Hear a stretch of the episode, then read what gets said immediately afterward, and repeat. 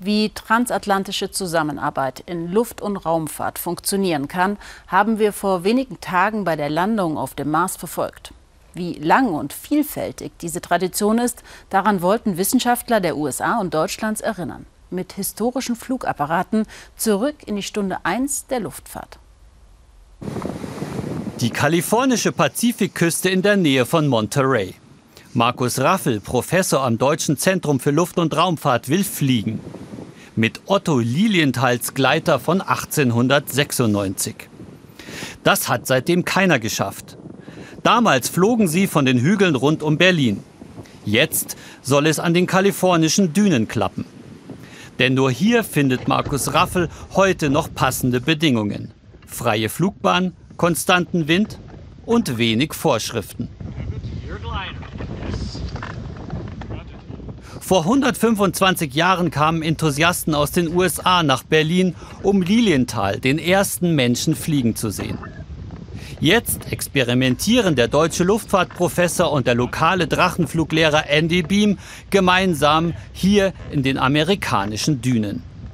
Das Flugfieber hat sie beide schon gepackt. Ja, ich habe mich oft gefragt, warum Lilienthal immer und immer wieder geflogen ist, wo er der Welt doch bereits gezeigt hatte, dass Menschen fliegen können und warum er dann trotzdem immer höher und weiter fliegen wollte. Aber jetzt, wo ich selber geflogen bin, verstehe ich das. Sobald man gelandet ist, will man wieder los und wieder fliegen. Das ist wie eine Sucht. Auch Andy ist von Lilienthals Gleiter fasziniert. Genauso wie damals seine amerikanischen Landsleute, die Flugpioniere Oliver und Wilbur Wright. Der Berliner Gleiter wurde nach Aussagen der Wrights zum wichtigen Vorbild ihres Flyer. Und 1903 schafften sie damit den endgültigen Durchbruch zum Menschenflug. Das war hier in Kitty Hawk, auf einer Insel vor der Ostküste nahe Washington.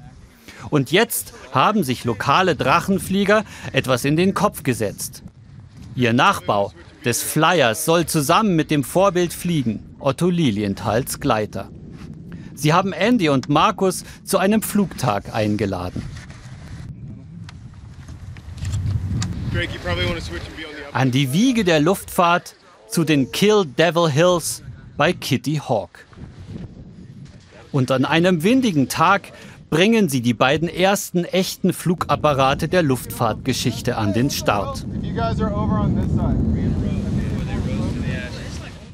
warten auf das Kommando. Und dann geht es los. Gleichzeitig, gemeinsam, majestätisch.